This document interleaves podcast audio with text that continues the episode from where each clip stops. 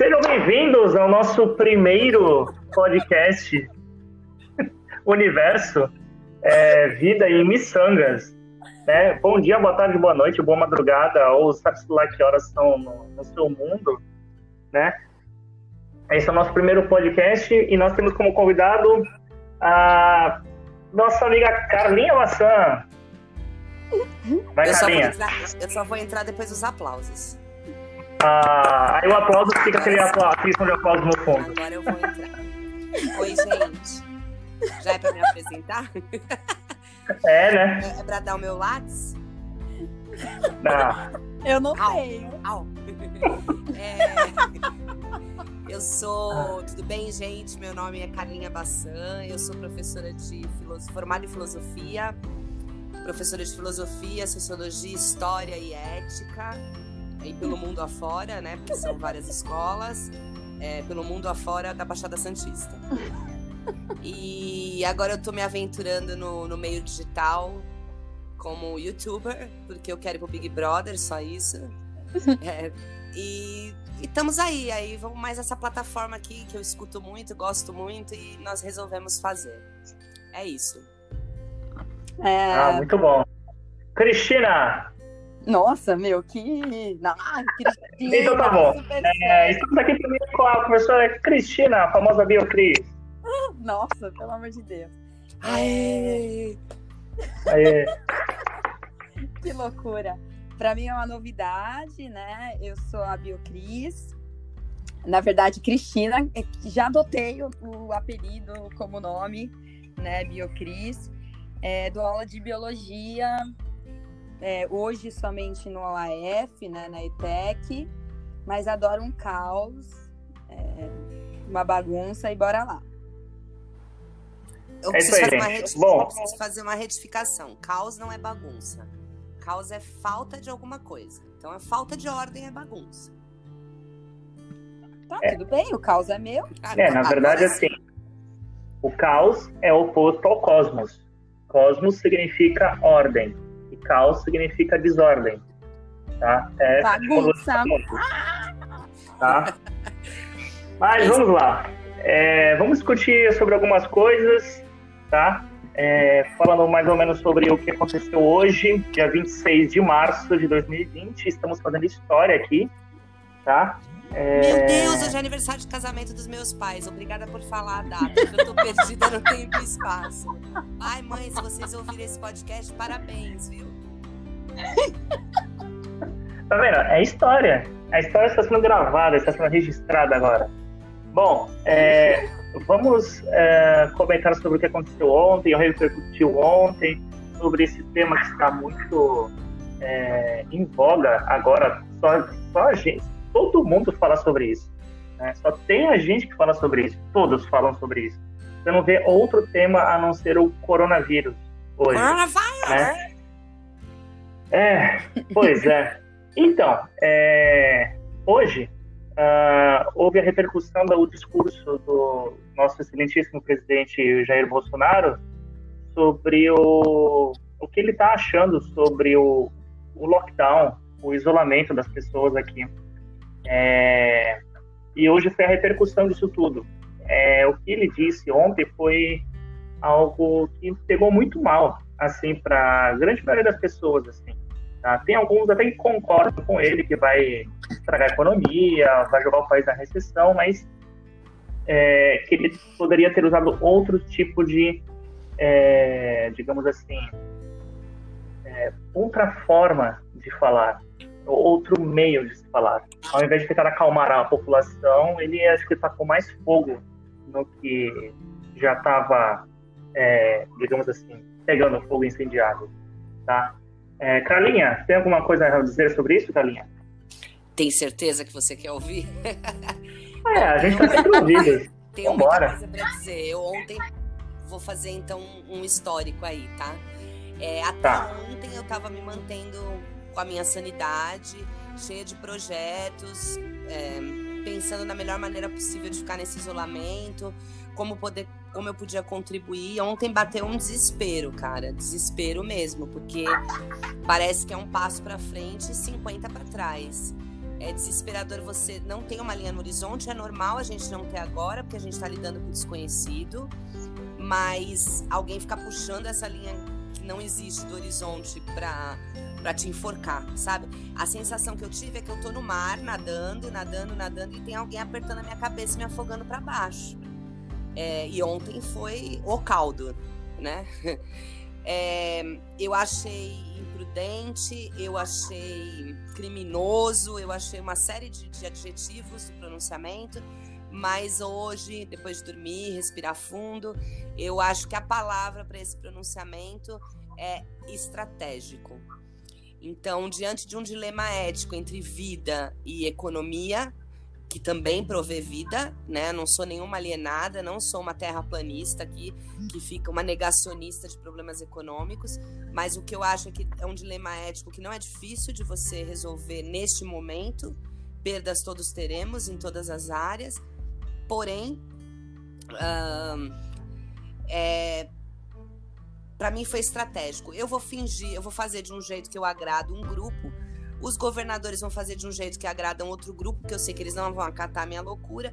E aí, depois, se eu tiver que ter culpa, eu boto a culpa nos governadores. É assim que eu tô lendo essa situação. Entendi. Mas. Uh. É. Deixa eu fazer uma outra pergunta, Carla. É, isso não pode gerar uma insegurança jurídica? Ele também não pode é, se sentir é, pressionado e querer fechar o Congresso, impor uma ditadura à força mesmo, então, será que não pode acontecer de fato? Oi. Oi, Júlio, cara. Você está entre nós, eu não ouvi o final, não ouvi o final. Você não ouviu o final? é, uma ditadura oh, força. É, você tem a pergunta? Eu vou repetir a pergunta. Tá. É, será que, por causa desse motivo, é, ele está perdendo a liderança dos governadores, ele não pode é, se sentir ameaçado e impor uma, uma ditadura à força mesmo, por tá, questões de entendi. força maior? Pode, pode, pode tudo que ele quiser, né? Então, assim, então eu vou falar primeiro desse ponto que você colocou. Há uns 4, 5 dias atrás, levantou aí uma tese de que ele estava estudando a decretação do estado de sítio. Então, colocar os governadores contra ele seria excelente para ele poder ter base para decretar esse estado de sítio. Agora, sítio seria o quê? Explica para mim que eu nunca manjei disso. Sempre achei o nome o poder muito legal. todo do executivo. O executivo tem todo o poder, ele coloca como se o país está ameaçado, tá? E por isso ele precisa ter todo o poder, como é, Getúlio Vargas fez. Diante de uma ameaça, é, as duas vezes, tanto na época do Getúlio, que foi, ele dizia que era uma ameaça comunista, como na época do, do, da ditadura militar, que também alegou uma, uma ameaça comunista, tá? Então eles alegaram que diante de uma ameaça que se apresentava, eu preciso me colocar acima de qualquer outro poder. Né? Nós temos os três poderes, justamente um para balancear o outro. Eu estando acima do poder legislativo, do poder é, judiciário, só o poder executivo vai executar, formular e, e, julgar as leis, tá? Que é o que a gente vai, que se transforma depois numa ditadura. Só que esse discurso, que nem hoje uma, uma aluna me perguntou, mas professora, se a gente pedir o impeachment do, do Bolsonaro, será que o Mourão não vai ser pior por causa de uma ditadura? É meio assim, a gente tá entre o ruim e o pior, né? Então o que, que a gente vai escolher nessa situação? Agora, eu acho muito difícil uma, uma ditadura vigorar no Brasil com os meios de comunicação que a gente tem hoje. E aí também, mais uma vez, é uma faca de dois gumes porque a gente tem muita informação rodando e não dá para esconder isso, que é essencial numa ditadura, é esconder informação, tá? Porém, a gente tem uma facilidade muito fácil de fazer correr fake news e convencer as pessoas. Isso também é importante numa ditadura. A gente tem, né? desculpa te interromper, Pode mas a gente, tem, a gente tem uma população que, que parece que é facilmente convencida com uma fake news, né? Sim, é, porque sim, assim, é, entre, é a, entre a verdade e a versão, publica a versão. Isso. É por isso que eu acho que essa é a estratégia dele, entendeu? Não é uma estratégia para ditadura. Agora, é uma possibilidade, a gente tem que estar preparado. Só que a gente está nesse clima de, ai, pode acontecer uma ditadura desde a eleição, né, Júlio? Ah, não vamos fazer nada porque pode acabar sendo uma ditadura. Ah, não vamos não sei o quê porque pode acabar sendo uma ditadura.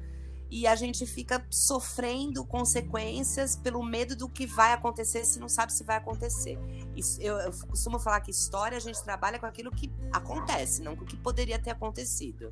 Com e fatos, um outro, né? Com fatos. E outro ponto importante: a história ela não se repete os fenômenos se repetem. Ah, a gente está vendo um novo 64. O pessoal está falando até, olha, ele está fazendo tudo isso perto de 1 de abril, para em 1 de abril decretar a ditadura, como foi em 64. Gente, a história ela não se repete, é outro contexto, a gente tem outra cabeça, outros meios de informação, outra economia, outro jeito de ser.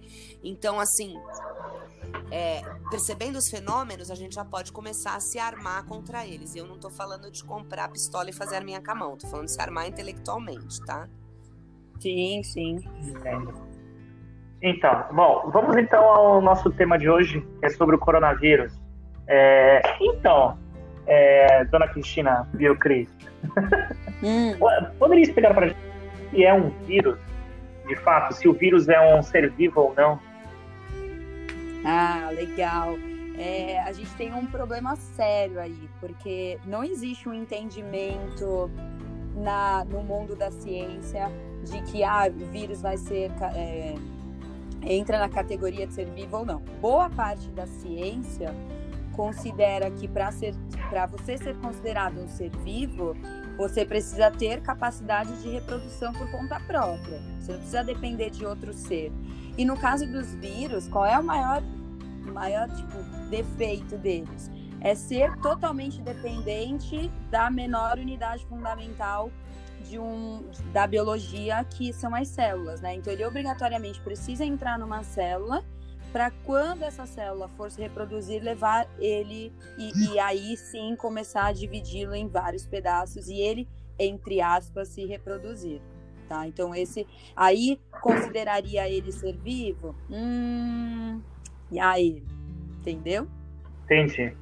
Mas é, é, Então ele é mais mais parecido com um parasita do que um, um ser vivo em si. Ele é, ele é considerado um endoparasita obrigatório. Ele só consegue se reproduzir se ele entrar em uma, uma célula de qualquer corpo, né? Então, ah, o vírus entrou numa bactéria. A bactéria é uma célula, então ela vai se dividir e leva ele, entendeu? Entendi. Mas aí, por exemplo, o, o tal corona. O corona é porque ele tem o formato de uma coroa, né? Porque é veio da Espanha isso aí. Sim, sim. Ele tem formas diferentes, então? Formatos diferentes? É. é, na verdade, todos os vírus têm, né? Eles têm. Eles são revestidos. É, não são todos. Vamos lá. Eles têm um revestimento de proteína, podem ter ou DNA ou RNA. Esse revestimento de proteína protege esse material genético deles, ou um ou outro, tá? E, uhum. é, e é, esse revestimento de proteína que faz com que eles tenham diversidade de formas. Tá, mas aí como é que ele se reproduz dentro do corpo de uma pessoa? Qualquer tipo de vírus, assim. É, normalmente. Os, o vírus... normalmente. Nossa, minha tosse apareceu, desculpa. Claro. Apareceu. É, normalmente os vírus pra, no, no, corpo, vou falar especificamente corpo humano, tá? A maioria deles tá. estão associados principalmente ao, ao, sistema respiratório, mas eles, eles entram em células do corpo de, de defesa. Tem um anime, anime, esqueci o nome da bodega, que é. Ele mostra como é que ocorre o sistema de defesa no corpo. E acho super legal, vou pesquisar o nome, mas vale a pena para quem tiver afim de assistir. Mostra o, o como é que uh, acontece com o corpo quando entra um agente causador, né, de um, um, um, intruso no corpo, como é que o sistema de defesa funciona. E o vírus, ele vai fazer exatamente isso. Ele vai entrar, o corpo ele vai tentar é, se defender e dependendo do vírus ele vai atacar principalmente as nossas células de defesa. Qual é o maior problema?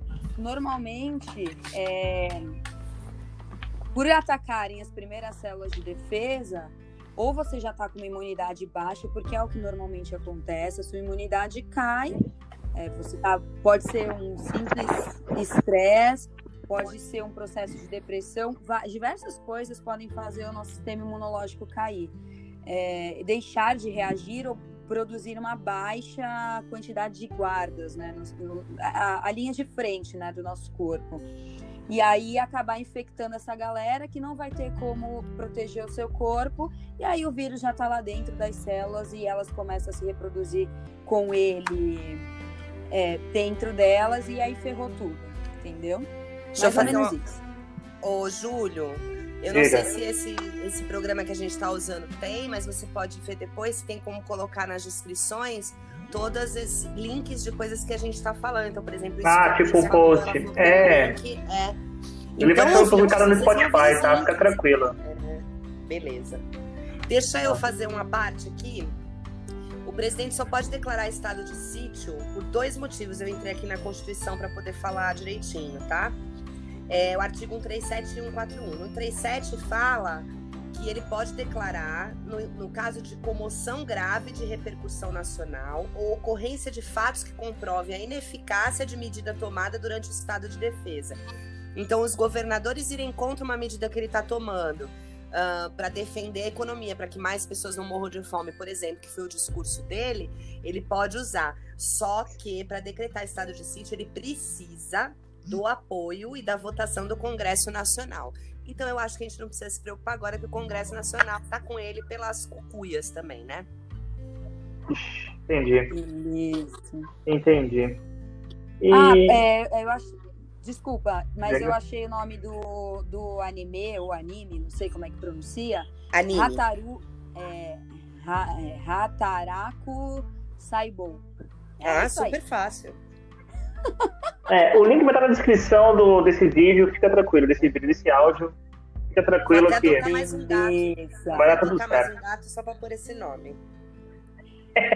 É, só para só, só para eu, pra eu pra gente pra, só para falar aí uma, uma observação referente ao por que, que é tão difícil a gente atacar uma, um vírus no nosso corpo, pela capacidade de camuflagem que eles têm, tá? Então, por isso é que a gente precisa, primeiro, fortalecer o sistema imunológico, todas as linhas de defesa do nosso corpo, que a gente não tem só uma, a gente tem como se fosse uma guerra mesmo, né? A gente tem os soldados de frente, eu não sei, a Carla pode falar melhor isso para mim, eu não sei como é que funciona. Eu nunca fui para uma mas... guerra, mas vamos tentar, vai. É, você pode ter os bastidores, a cavalaria, a Isso, obrigada, Júlio. Oh, Júlio já foi para uma guerra né? É, pra quem é... já conhece, deve saber alguma coisa. E é exatamente esse o problema, entendeu? É, então, o primeiro passo é fortalecer o, o, corpo e depois, com o fortalecimento do corpo, o próprio corpo começa a produzir anticorpos para atacar esse vírus, tá? O maior problema, eu vou aí mudando de assunto da Covid, e aí, ah, pô, por que que tá se falando que dá para fazer vacina? E do HIV até hoje nunca fizeram vacina. Porque o maior problema do HIV, primeiro, capacidade de, de mutação dele é absurda. Segundo, ele contamina as nossas células mais fortes. E ao contaminar as nossas células mais fortes da linha de defesa, não sei se é a cavalaria, não sei como é que eu. É infantaria, cavalaria e artilharia. E, e qual que é a melhor? Pai Carlete. Você... Bom, tudo bem a melhor depende da estratégia que você for usar. Geralmente, em infantaria, você tem mais, é, mais tropas. Mas a é cavalaria... o né? É o soldado, ah, vai lá morrer, meu filho. É, a, a cavalaria é o que flanqueia. E a artilharia é o que fica na parte de trás, só metralhadora, canhão e arco.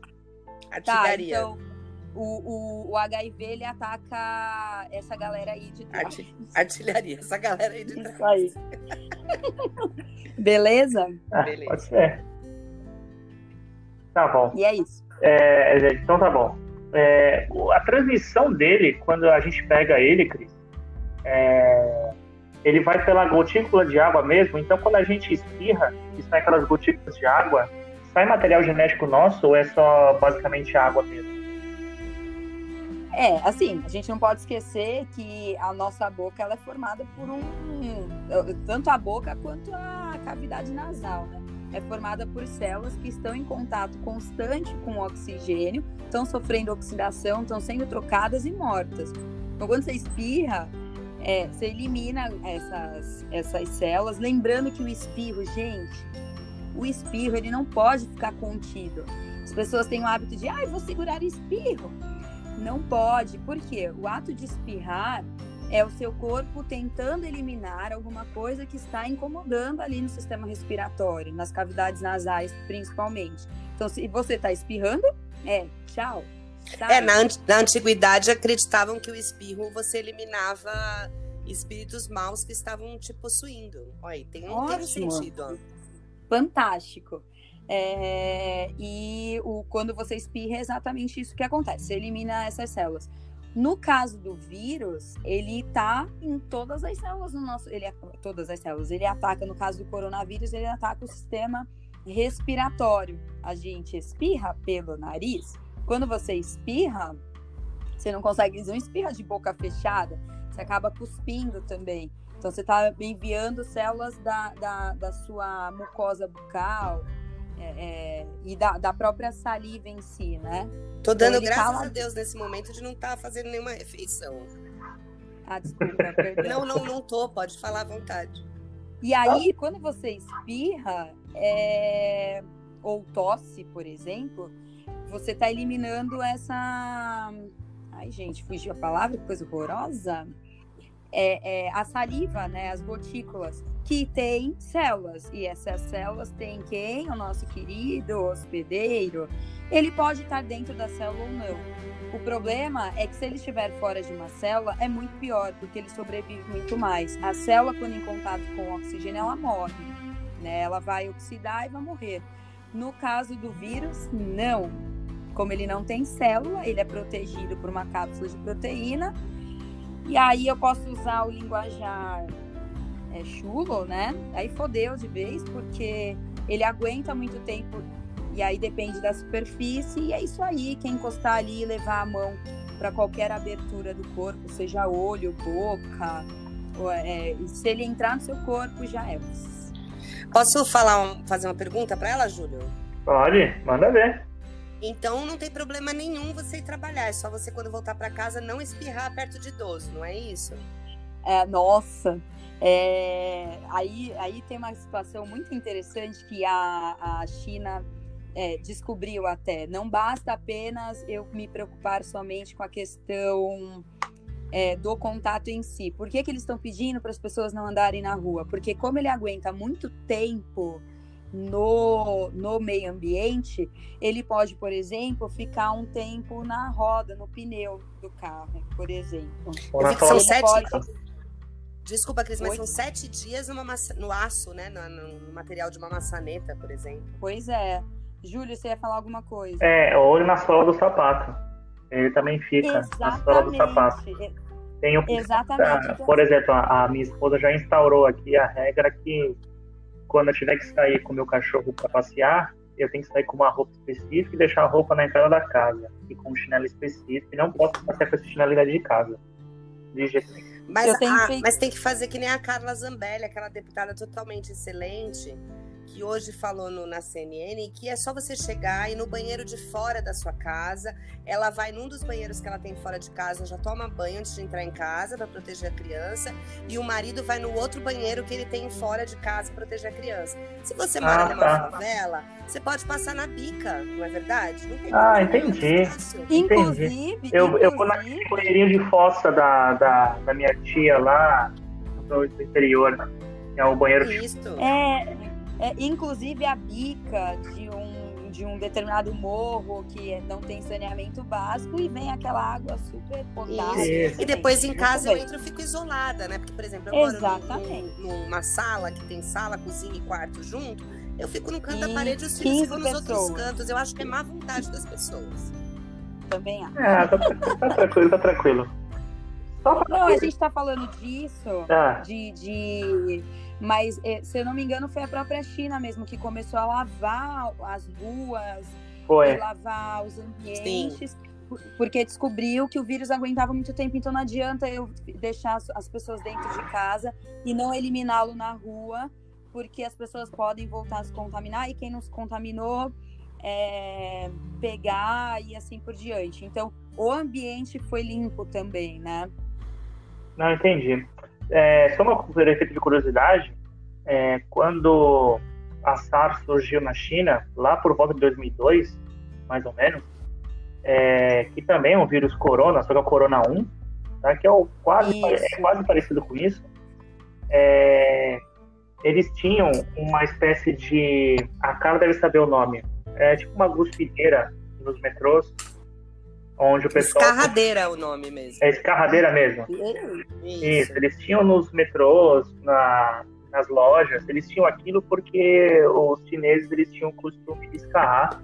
É, é, porque eles falavam que escarrando era uma forma de você expulsar os espíritos ruins do, dentro do seu corpo, tá? Então eles É a mesma coisa, direto. espirrar, colocar, Isso, colocar eles, qualquer... eles Como é que é o nome disso que a gente tem? Secreções. Isso, Secreções. e aí quando surgiu esse surto da, da SARS, que é a síndrome é, aguda respiratória grave... Síndrome respiratória aguda grave. Isso. É, eles perceberam que foi fácil de conter, nesse caso, o surto de SARS, porque eles descobriram que quando apareciam os sintomas que a pessoa estava com, a, com o vírus da SARS, é, era aí nesse ponto que depois o vírus poderia ser transmitido. E aí hum. eles decidiram é, verificar todo mundo que estava com sintoma e quem tivesse com sintoma já era isolado. Então foi fácil de, de conter o avanço da, da primeira leva da SARS, em 2002. Mas aí é interessante, ah. você, você fez um, um, uma observação interessante. As pessoas estavam com sintomas. Eu não preciso estar com sintoma para transmitir um vírus, entendeu? Não, eu entendi. Nesse aqui, não. Esse aqui, sim. Eu, esse da, da do coronavírus de hoje, do Covid-19, sim. O da não, SARS... não, Júlio.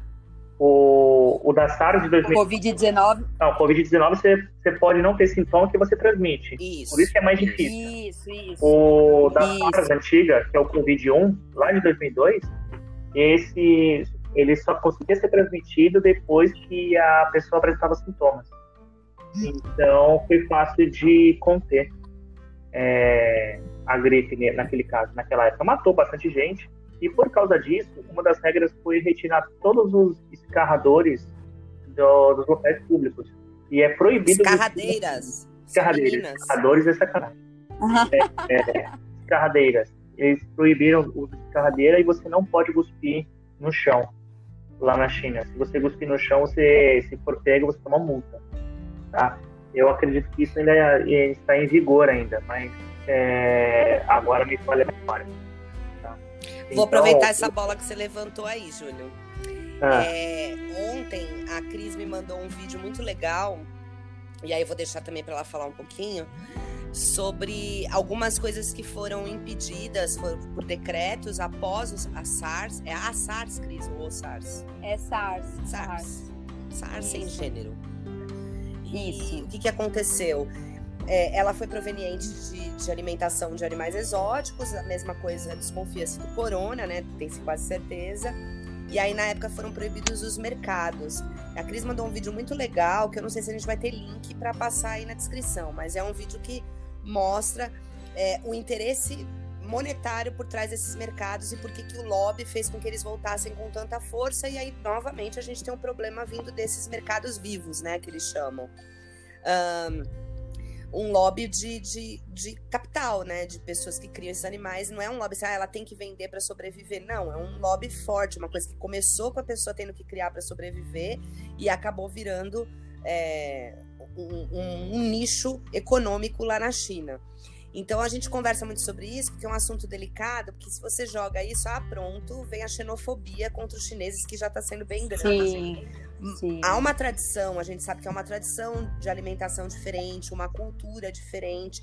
Como você vê, a gente está em 2020, os caras ainda acreditam em coisas que acontecia na mitologia antiga, né? Então eles têm, eles unem muito o, o antigo, o tradicional, ao que é moderno. Isso tanto o Japão quanto isso é oriental, né? Cara, não sei e se aí eu acho que a Cris pode falar um pouquinho mais disso. Terra plana, Então. Desculpa, não escutei não precisa ir tão longe. É, tem gente que acredita em terraplanismo, em terraplanismo, e, enfim, que a Terra é plana. Pois é, né? É, Mamadeira de piroca. Isso, é modelo geocêntrico. É, é. a pirâmide foi construída por alienígena, mas tudo bem. Que a Pepsi tem fetos abortados. Dá pra ficar uma noite inteira aqui. Ah, Coca-Cola é feita do demônio, coisas do tipo. Mas isso é verdade, né, Júlio? Ah, mas aí, então, né? ah, é. Bom. Então, é... Cris, se você ah, quiser falar do vídeo. Eu posso só fazer uma correção? Pode. É, é, e aí vocês me ajudam, porque se é, é, normalmente a gente fala a síndrome, né? Não o síndrome. O síndrome é o, a personagem do. O personagem do. Dos incríveis, né? O Não é a personagem, é. ela tá certa. Não, é, é o. Person... É a gente... Hoje a gente pode usar o, mas é uma regra de poucos anos, Júlio. O certo é a personagem, porque vem de persona, de máscara. Uh, você veste uma então. máscara para interpretar alguma coisa, você veste uma personagem. Mas pode usar o Durante muito tempo eu corrigi os alunos, depois eu fui ver e é uma regra de uns tempos para cá que você pode usar o O, caiu em uso, né? Então pode usar o personagem, mas o certo é A. Mas tá. o O, é... ele não está sendo ligado, não, é o personagem, mas ao gênero desse personagem em si, se ele é homem ou mulher. Então é o personagem porque ele é homem, a personagem é porque ele é mulher. Mas é no teatro antigo, mulheres não eram admitidas. Então ah, então tem isso. a personagem. Ah, então é... tudo bem. Aí é a personagem de qualquer jeito. É, tá bom. a personagem vai estar sempre certo, mas se você usar o O agora, eu não vou romper é que nem com você, porque eu não sei editar podcast, né? então vou continuar sua amiga. Aham. Mas o que, que tem o síndrome, ô Cris? Não entendi. Podemos voltar? Podemos. então, porque aqui, é, se a gente prestar atenção, a SARS, que é causada por um Corona 2, tá, Júlio? É Corona é, é, é o 2. É, o que, que é, porque o 1 um é o que tem animais, somente animais, tem até vacina e afins. É, ela é a síndrome, não é? É a síndrome respiratória aguda grave. Então é a SARS. Sim, então é isso mesmo. Quando você usa o artigo, quando você usa é, o artigo para o nome completo, você usa no, na inflexão também, tá certo? Tá, então tá. É, e aí, o que, que a gente tem que ter em mente quando a gente fala do surgimento desse, de, desse vírus, né? Que vem muito, muito de encontro com a questão do HIV também, né? Porque, meu, vocês sabem, durante muitos anos a gente ficou escutando, não, porque o HIV surgiu porque um homem teve relações sexuais com um macaco e assim por diante. E não foi bem assim. A gente sabe que algumas, algumas é, populações se alimentam de animais silvestres, né?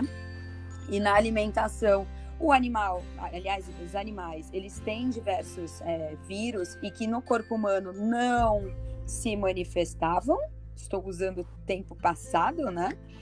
E aí, eis que a, a justificativa para a Covid-19 ter aparecido é justamente essa.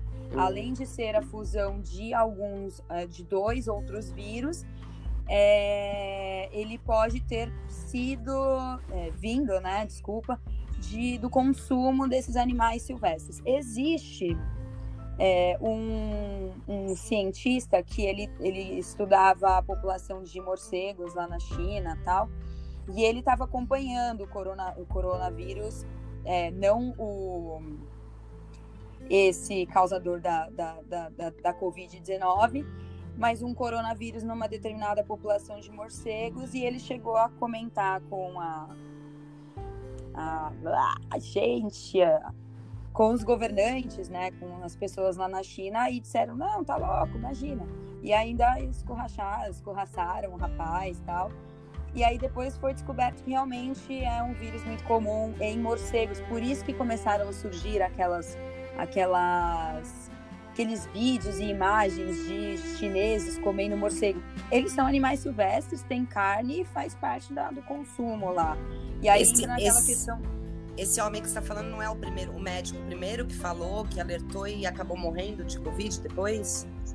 Então, não consigo te confirmar 100%, tá. mas se eu não me engano, a, a, a gente, eu posso até procurar, mas eu, eu pelo que eu sei, a, a, o governo chinês pediu desculpas. Sim, inclusive. Sim. É, é complicado. Deixa eu te falar, você mencionou, Cris, que é um Oi. Desculpa, Júlia, rapidinho. Você mencionou que pode ser que esse vírus sempre tenha existido, mas que agora a gente manifesta, talvez pelas nossas mudanças de hábito alimentar, ou o corpo está mais estressado, mais, mais, como é que fala, vulnerável? Não, uma coisa que é bem legal no nosso corpo é a capacidade dele de produzir é, soldadinhos específicos para cada agente causador de doença, né? Então, por que, a gente toma as vacinas?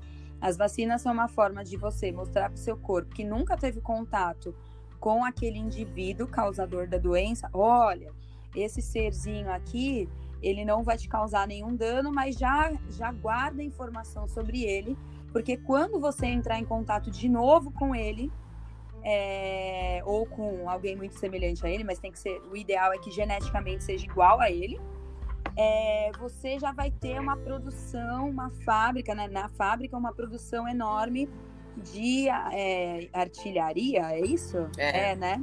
Tô chocada ah, que então... vacina não mata, menina. Juro pra você, não mata. Aliás, ela, ela pode ser feita tanto com o vírus vivo, quanto com uma parte dele, quanto com ele morto, não mata. Entendi. Só para efeito de curiosidade, é, o surgimento desse corona agora, do Covid-19, é com base num animal que é o pangolim, que era um animal silvestre, que era muito comum lá na China. É, era uma carne muito procurada, porque o, é, um dos figurões lá da China, ele era uma iguaria, eles comiam porque achavam que é, a pessoa ia ficar é, mais, digamos assim, é, não vou dizer bem dotada, mas é mais é... Mais libido. Mais bem disposta, digamos assim, tá? É... Podiam ter tomado é... uma catuaba. Que não e esse, então, esse pangolinho parece com... Eu estou abrindo a foto dele aqui, ele parece um tatu com tamanduá. É bem é, bizarro isso. isso. E aí o que acontece é que o manuseio desse bicho, tá? Esse bicho ele tinha... Era, era muito... É é, a espécie dele, a quantidade da a população dele era enorme. E aí depois que é, o é, saiu a notícia que um dos figurões lá da China comia isso para fazer esse tipo de como é que eu vou dizer assim?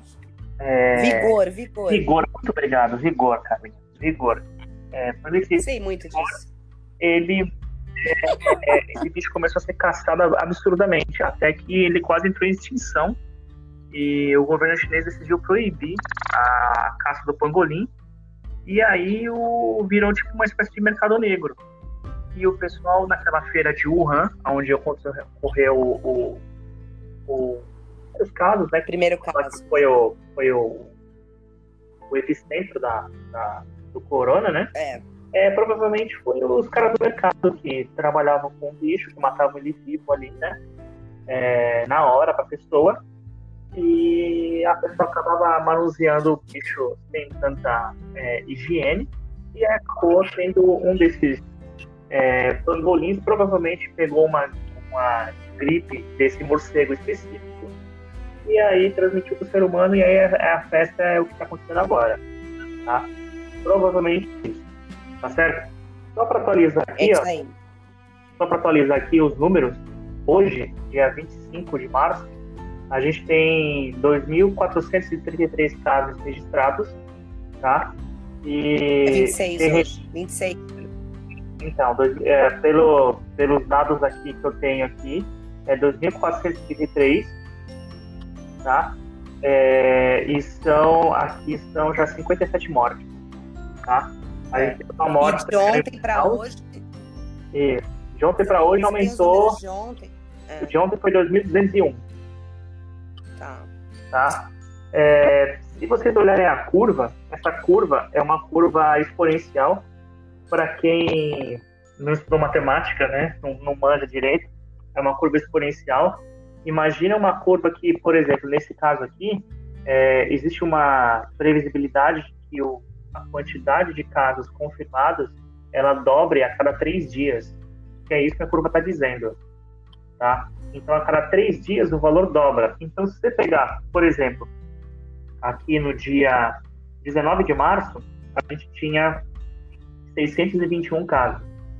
Já no dia 21 de março, a gente já tinha 1.120.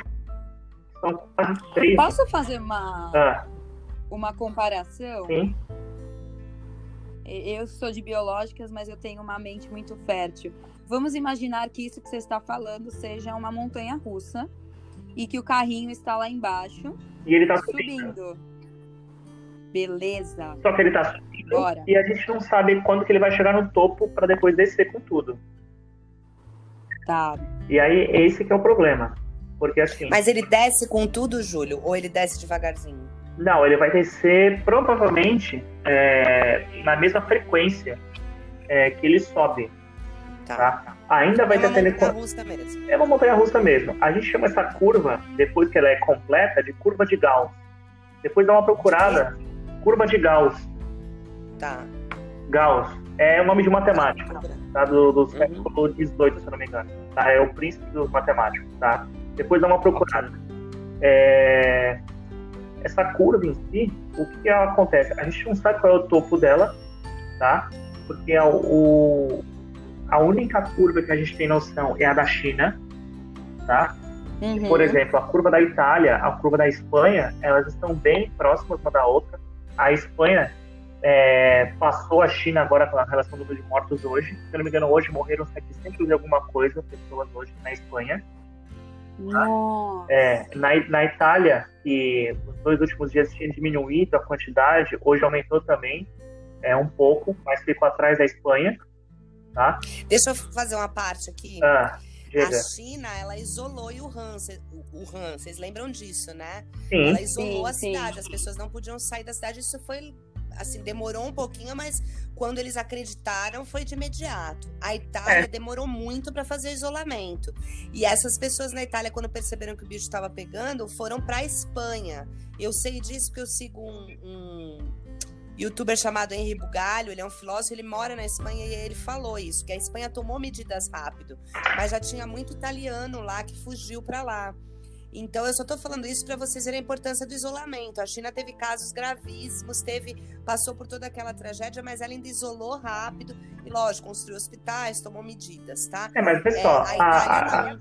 a China, ela só teve um foco, que foi uma cidade que foi Wuhan, tá? E aí ela isolou, Isolou, aque- né? aquele setor, é, ela isolou aquele setor, Isso. tá? A Itália É, isolou. A Itália, então, o que acontece com a Itália é o seguinte, lá em Bergamo, que é o norte da Itália, cabecinha da bota ali, no sul da Suíça, é, naquela parte ali, é a parte mais rica da Itália. Ali foi quando começou os focos. O que, que o pessoal fez? Uhum. O pessoal mandou todo mundo ir para casa, é, a população não deu muita bola, ou seja, começou a isolar só a região ali. E o que, que a população fez? Ela não vai ficar intocada. E como é uma população, é a parte mais rica da Itália, eles foram para o interior, eles saíram dali. E aí uma parte foi para a Espanha, outra parte desceu para ir para a ponta da bota, e aí é a parte de Roma, lá na, É grande Alto parte da bota. Suíça. Minha, minha prima Isso. na Suíça E aí subiu. Só que o que Espanha. acontece? Quando aconteceu isso, essa turma já estava assintomática e subiu. Foi eles que espalharam assim. Isso. Então o pessoal achou que era férias. Já viu essa história, né? O pessoal achou que era férias. Eu vou pra Uhum. praia, eu vou pros Alpes Suíços É. e eu vou me divertir. De boa. Eu- por que, que, eu, por que, que eu coloquei isso? Porque a gente levanta em muitos pontos que a Itália teve um grande número de infectados e mortos, porque é um país mais velho. Correto, Sim. não é para não levantar, é uma realidade. Além de ser um país mais velho, é um país muito tradicionalista, em que os filhos casam e continuam morando com os nonos, né? Com os mais velhos. Então Uhum. eles convivem mais com crianças, com, com adolescentes, adultos. É um ponto, é verdade. Eu tô falando isso que isso serve de justificativa para falar ah, só morre velho, tem que tomar cuidado só com os velhos. Mas também a gente não pode repetir os erros que foram cometidos pela Itália, que foi demorar para isolar, deixar as pessoas tirarem férias, por exemplo. Aqui, o, o- o- essa medida de ficar monitorando a praia e tirar as pessoas da praia, excelente. Para dar esse ar mesmo, gente, é recesso, é, é recesso, ó. É, iso- é quarentena, não é para Quarentena. vocês ficarem. É, não erro mais, pode ficar tranquilo. É quarentena, não é mais para vocês ficarem de férias, curtindo, né? Então a gente não pode repetir os erros que a Itália cometeu para tentar achatar um pouco essa curva. É, então. Ô, Júlio. Oi. E aí, aí é uma pergunta bacana. qual é. E eu acho que aí é onde a maioria das pessoas, principalmente aqueles que, que concordam com a postura do nosso presidente, é o não entender qual é o problema da curva do carrinho subir muito e, e, e, e, e demorar para descer? Qual é o maior problema? Então, o maior problema é a capacidade que os hospitais têm de aportar toda essa turma. Porque, assim, Exatamente. É, o hospital tem um número finito de leitos, tá? Se não me engano, o Brasil, o Brasil todo, tá? Vamos pegar só o estado de São Paulo. Se não me engano, o Albert Einstein, ele tem uma capacidade de, se não me falha a memória, de 2 mil leitos de UTI, tá? É. É, aí o que, que acontece? O número de casos vai subindo de forma absurda. Algumas pessoas são assintomáticas, tudo bem. Outras pessoas estão diagnosticadas e não tem nada, elas ficam em casa, isoladas. Só que vai ter pessoas que vão passar mal e vão ter que ser internadas. Então vai ocupar o espaço. E é meio que imediato, né? Isso, imediato. Quando você vai sente um sintoma, é, mas quando você sente o sintoma, parece que em dois dias você já começa a ter uma falta de ar e você já precisa ir pro respirador. É, já precisa ir pro respirador. O, tem um repórter da Globo que ele está em coma induzido porque ele pegou a Covid. Ele é do Nordeste, agora não lembro qual estado que ele é. E ele está no respirador em coma induzido porque e ele tem 36 anos, ele tem a minha idade. E, e por irresponsabilidade, né? Porque quando ele chegou no local, ele foi diagnosticado com, com nada, uma virose. É, é. E vai para casa e, e, aí quando ele chegou ele já estava no estágio que precisava do respirador. Isso, aí ele voltou para o hospital e foi internado e foi diagnosticado lá. Isso. Então, o que acontece é assim, aí você vai ocupar a, as vagas dessas UTIs para essas pessoas com respirador. Só que aí é, não existe só o corona, existem outras enfermidades. A pessoa levou um tombo em casa e precisa ir para o hospital, a pessoa sofreu um acidente, a pessoa infartou, a pessoa sofreu qualquer tipo de piripaque em casa, qualquer tipo de problema, tá? qualquer acidente doméstico, qualquer coisa, ela vai correr para o hospital porque ela precisa ser internada, certo? Só que quando ela chegar no hospital, o hospital vai estar já com as vagas de UTI lotadas, porque o pessoal está com corona lá. Eles vão sobreviver? A uhum. maioria sim. Só que durante 14 dias, eles vão ficar lá internados. E aí, não vai ter espaço para esse povo vir. E aí, quando esse povo vir, por o cara sofreu um acidente, ele precisa ser operado, ele precisa estar numa UTI. Aí, assim, não tem UTI. Então, o que você vai fazer com esse cara? Ele vai morrer. Ele não vai morrer do corona. Você começa a escolher quem vai viver. Aí, assim, ele não vai é, morrer. Na Itália, eles escolhiam por idade, né, gente? Exato. Qual a expectativa de vida? Você tem 60, você tem 80, pô, esse aqui tem mais tempo de vida, o respirador fica com ele, o leito fica com ele, Sim. a doença dele é mais grave, então deixa é, ele isso morrer. É uma, isso é uma legislação da própria Itália, tá?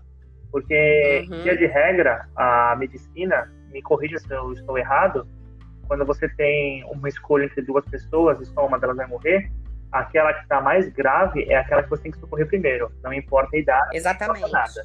É, tá? é, o, é o juramento de Hipócrates, é isso aí. Só que assim, é, ele. Imaginem-se médicos agora. Você tem que seguir um decreto, e não é um decreto absurdo, porque realmente você não tem como. É, é compreensível. É compreensível. Só que imagina o desespero disso, gente. Uhum. Então. Sim, sim. Só que é esse o problema. Aí você vai acabar saturando o, os leitos de UTI dos hospitais. O pessoal não vai ter para onde correr ele vai para outras cidades, ele vai acabar infectando as outras cidades e vai acabar morrendo. Não do corona, mas por causa dele. Porque o camarada ali precisava ser internado, porque é, o camarada sofreu uma infecção no dedão do pé. É, ele não esqueceu de cortar a unha e a unha infeccionou o pé. E aí o cara tinha diabetes. E aí a pessoa vai necrosando o pé. E a pessoa precisa ser operada. E ela vai ter que ficar numa UTI e não tem UTI. E ela vai começar a procurar outros hospitais até que chega uma hora, o corpo falece e ele morre. Ele não morreu do corona, ele uhum. morreu por causa da infecção generalizada. E aí você não teve leitos hospitalares o suficiente. Por isso que tá Posso fazer uma observação interessante? Ah. Que aí você está falando dos leitos tal, e uma coisa que tem que ser deixada muito clara a gente, é, nós somos um país onde a quantidade de leitos é, em hospitais particulares é muito superior à quantidade de leitos de UTI nos, é, nos públicos. Só que assim, quando você fala de hospitais particulares, a nossa população é em massa tem condições de pagar planos de saúde e, e, e a UTI em si ou não? Então, é, não tem, porque é, isso é um dos problemas que vai acontecer no futuro. Porque o camarada ele pode ter dinheiro, ele pode ter tudo, mas se ele chegar no hospital particular e não tiver o leito, ele não vai ser atendido. O hospital particular fala assim: eu sinto muito, vai ter que esperar um leito vagar. E aí é a vida. É a vida. Por exemplo, a minha filha. Ou a morte, é, no caso, né? É, a morte. Por exemplo, minha filha, a gente tinha plano de saúde. No dia do nascimento dela, é, ia ser uma sexta-feira. E aí tava tudo pronto. E a gente chegou no hospital e o hospital falou pra gente que não tinha leito de. de.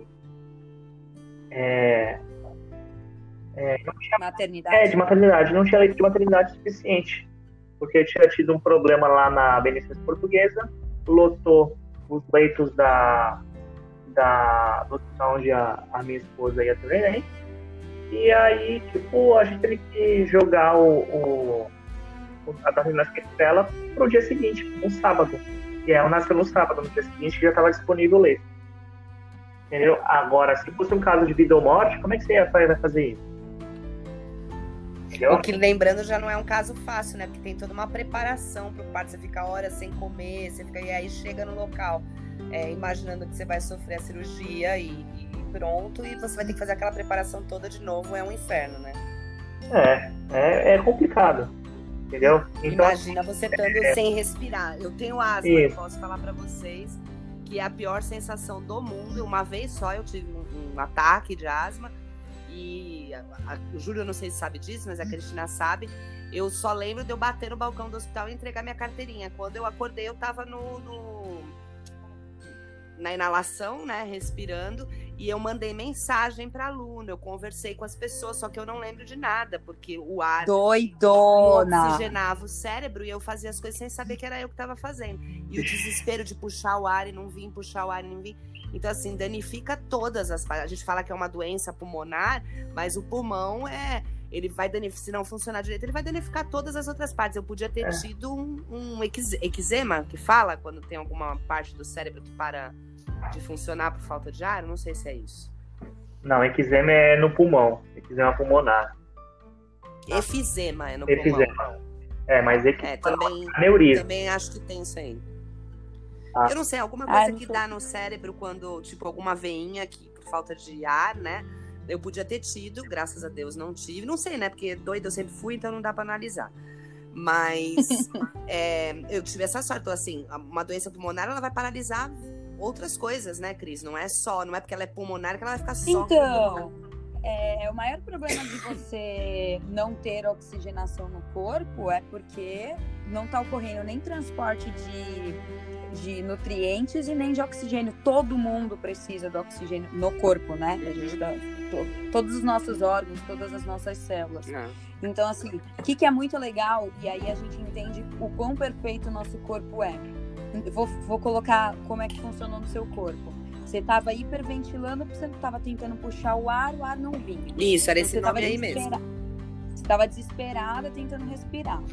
Aí o, o, puxar o ar não dá tempo dele ir pro cérebro e tal. Aí o que, que, que o corpo faz? Não, peraí. A gente tem que economizar a quantidade de oxigênio. O que, que a gente faz? Meu, apaga ela, desliga, reseta e aí vamos reiniciar o processo aqui, entendeu? Tem uma forma de economizar oxigênio e, consequentemente, economizar energia para não perder dados ou causar uma, uma, um menor dano no corpo. Ele ficou só no piloto automático. É, então. Meu Deus. Literalmente. Complicado. Então, assim, e como evitar isso daí? É, a gente tem que lavar as mãos, tem que usar álcool gel. O pessoal tem uma tara por papel higiênico absurda, tá? Parece que o pessoal. Mas é porque tem uma. Nada. Qual é a explicação? Não, Explica aí. Explica aí, Não, agora é muito bom. Porque cada pessoa que espirra, 10 se cagam entendeu? Então, é a melhor explicação. É, foi a melhor explicação que eu encontrei. Cada pessoa que espera é. perto de 10 pessoas, as 10 se cagam. Ah, Lógico. É absurdo. A pessoa não pode entrar no banheiro e fazer uma chuca ali rapidinho e tal. O pessoal não tem bidê em casa, tem que comprar um zilhão de papel higiênico. Caraca, bidê Júlio, é das Júlio, isso foi hein? muito gay, Júlio. A pessoa não é pode fazer uma chuca, foi muito gay, Júlio. E você não vai editar essa parte. Você vai claro. deixar essa sua, essa sua declaração. Claro que não. Meu ah, tá morrendo de corona. Que não. Deixa. Ai, ai, ai. Então, é, o pessoal tem que tomar cuidado assim. Chegou em casa, é, vai lavar a mão, não toque nada, tira o sapato, tira a meia, não toque nada, vai no banheiro, abre a porta com o cotovelo. É, engraçado, é, é, eu tenho esse privilégio, entre aspas, de conseguir abrir a porta com o cotovelo, porque quando eu me mudei, quando eu casei para cá, onde eu moro hoje, eu troquei todas as maçanetas de casa para aquela maçaneta de alavanca que você tem que abaixar, não aquela maçaneta de bolão é. de girar. Justamente pensando nisso. Porque em 2009. Ah, ele sabia que ia ter o coronavírus, ele é um Não, é porque em 2009 não, teve o surto de H1N1. E a, a Cris vai se lembrar. A gente também ficou 15 dias é, de recesso forçado, digamos assim, em casa, por causa da gripe suína. Sim. Que foi no final de julho e início de agosto. Entendeu? Exatamente. Só que pegou num período que já estava no, no auge do inverno para começar a atenuar e começar a primavera. E o H1N1 ele tinha uns problemas com relação à temperatura e coisas do tipo, então não foi tão grave assim aqui no, no país, mas ainda foi. É... Mas o corona, a gente pegou o corona na época do verão. E agora a gente está com a fase de inverno. É isso que é complicado. É. Então, e, e, e que tem que ficar muito claro para todo mundo é que assim, ah, por que que é, ah, por que que eu tenho que ficar em casa? Por que que tem que ter esse, esse, essa quarentena, esse isolamento social? Gente, a preocupação não é especificamente com você. A gente tem que ter nesse momento é, empatia com todo mundo. Então, assim, principalmente com os mais velhos. A gente tem muita gente mais velha, tem muita gente com problema respiratório é, com doenças imunodepressivas.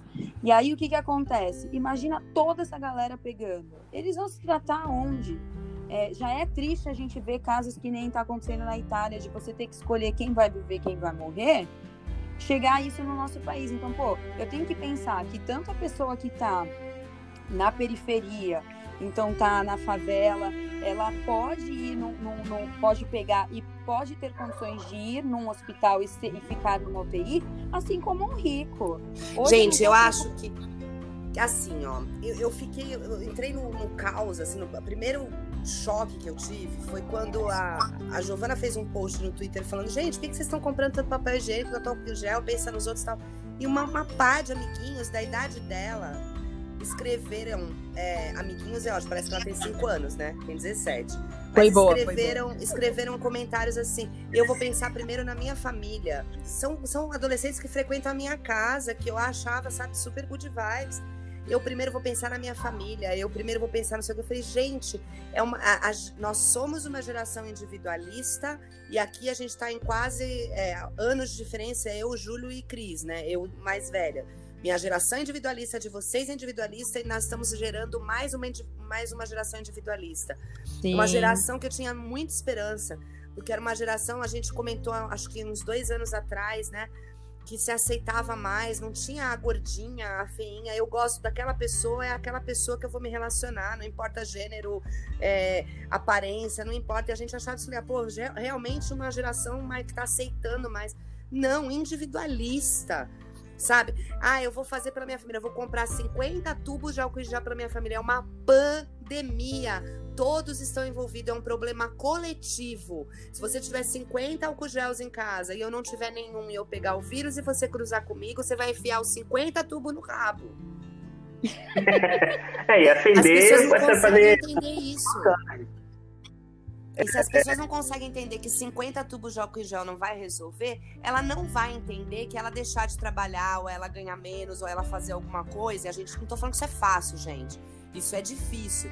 Eu tava conversando com o Léo que Portugal adotou a medida de pagar 30%, as empresas pagam 30% a menos para os funcionários que não vão trabalhar em loco nesse período. Eu achei uma medida interessante. Ó, que eu não sou uma pessoa liberal, mas eu achei interessante. Que, por exemplo, eu não indo trabalhar, eu não tô gastando gasolina, eu tô comendo na minha casa, eu não tô gastando roupa, vamos dizer assim, né? Não preciso lavar tanta roupa tal. Então eu tenho uma queda dos meus gastos, sim.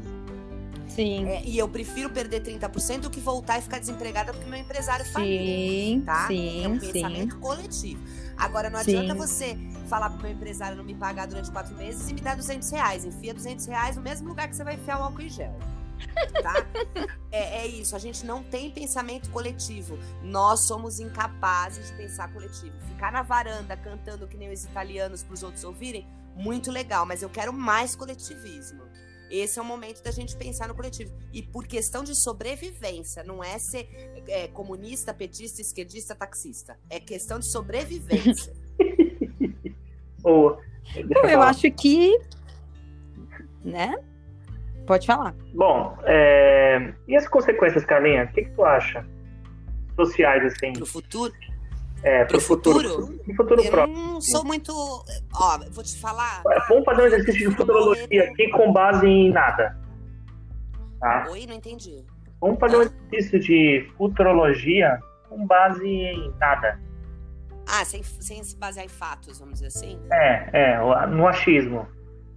Tá, no achismo, beleza. É, até vou fazer essa análise e a gente caminha pro final, que deu uma hora já. É mó gostoso ficar conversando, eu ficaria mais tempo, mas não sei se as pessoas vão ter saco de ouvir, né? É, né? Mas assim, ó, eu prefiro morrer abraçada com a esperança. Né? Eu não sou uma pessoa niilista, eu tento ser muito otimista.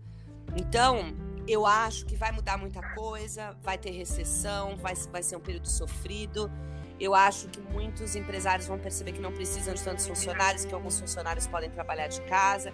Nós da educação vamos viver paradigmas diferentes, se preparem, tá?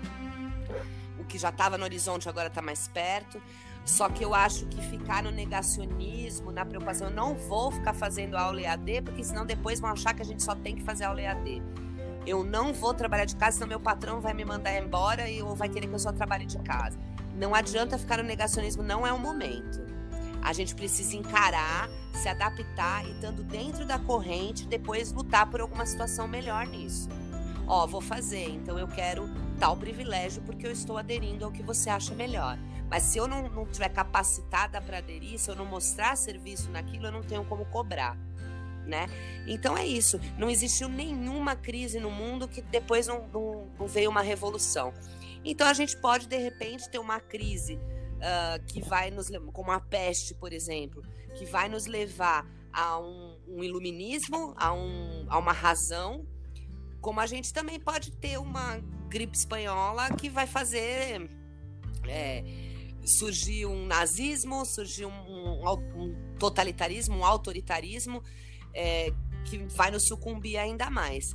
Eu acho que é isso que a gente tem que tomar cuidado e ficar negando não resolve. Eu só queria fazer uma parte aqui, gente. A gripe espanhola não nasceu na Espanha, pelo amor de Deus, não ouçam nem pai nem filhos, tá? A gripe espanhola nasceu nos Estados Unidos. É que a Espanha era neutra durante a guerra e aí ela pôde é, expressar os casos que estavam acontecendo lá, porque os outros países estando em guerra ocultavam. Por isso que se chama gripe espanhola, tá? Só isso, Júlio. Não, tranquilo. É, economicamente falando, eu acho que o, a gente vai entrar numa recessão profunda. É, vai haver muito desemprego. Vai, vai ter muita gente que vai perder o emprego, não vai ter dinheiro para comer. Tá?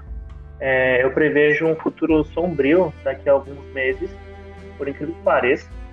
É, pessoal sem emprego, sem dinheiro para comer. Eu tenho muito medo de saques e Júlio.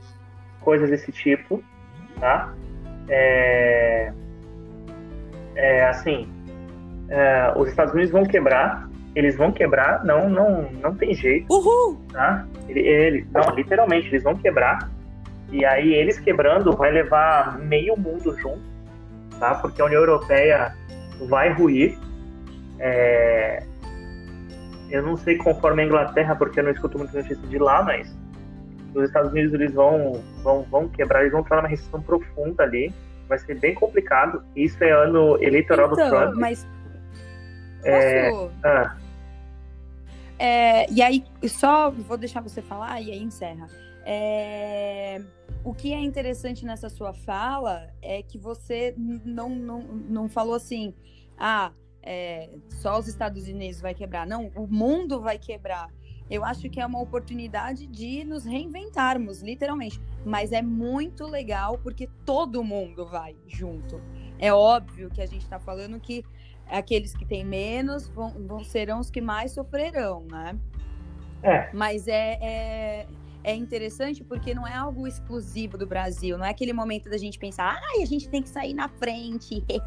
não.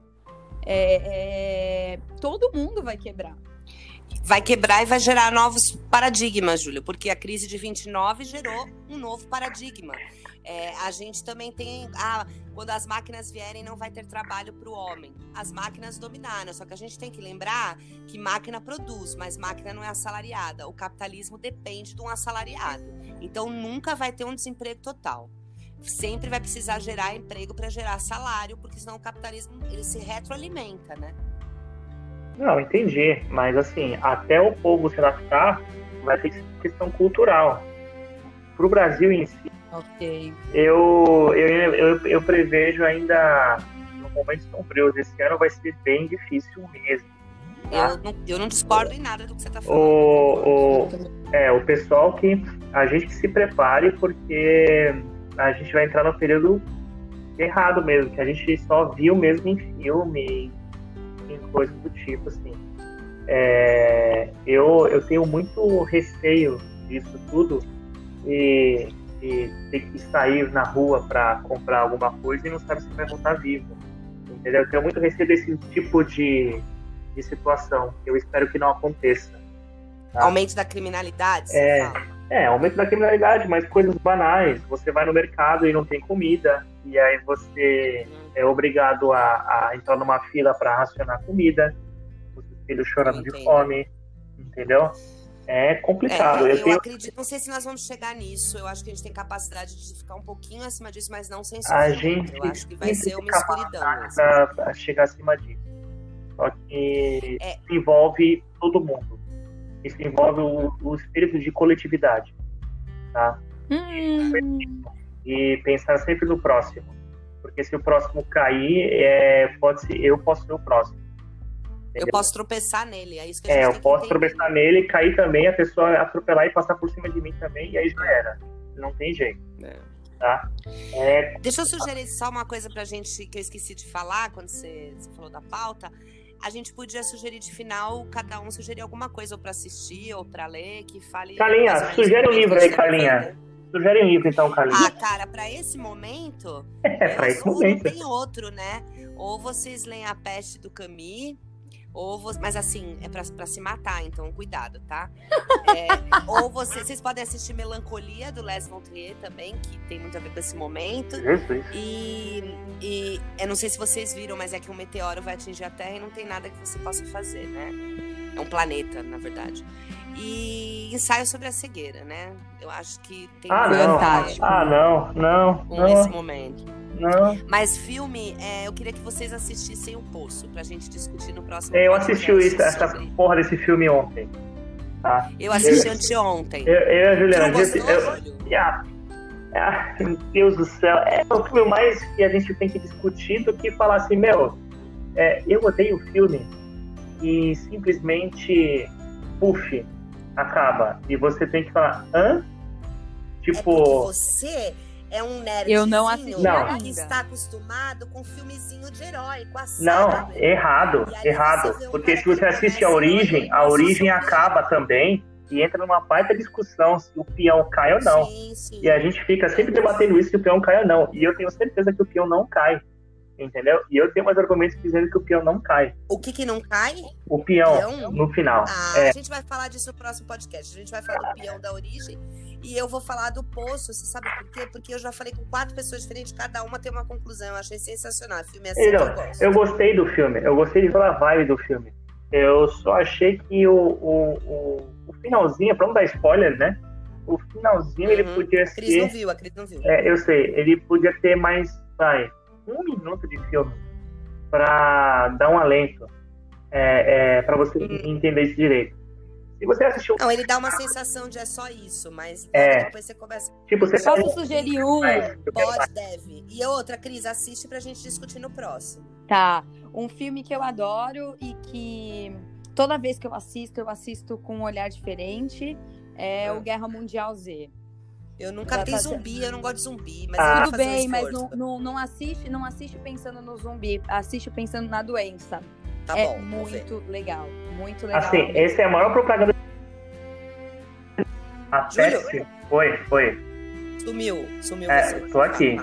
Então, a Pepsi faz uma propaganda absurda. A Pepsi salvou todo mundo nesse filme.